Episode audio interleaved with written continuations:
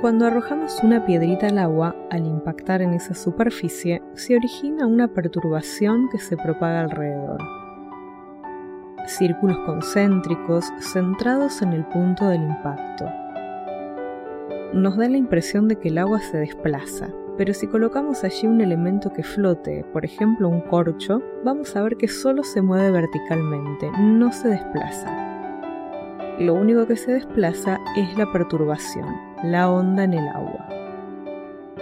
Además, dice la física, ahora una física no tan clásica, si arrojamos otra piedrita pueden pasar dos cosas. Por un lado pueden superponerse dos movimientos ondulatorios, uno nuevo con un inicial, y amplificar el resultado. Pero también puede pasar que por un fenómeno llamado interferencia, los efectos del impacto se resten, se aminoren. ¿A qué viene todo este rollo con la física?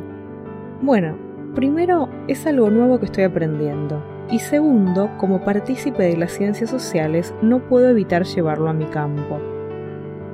Si estás muy preocupado por el impacto de tus acciones, por esa piedrita que arrojaste y desató una perturbación en el ambiente, ten en cuenta que podés arrojar otra, es decir, realizar una segunda acción que amplifique los efectos de la primera complicándolo todo, o realizar alguna otra que reste los efectos del primer impacto.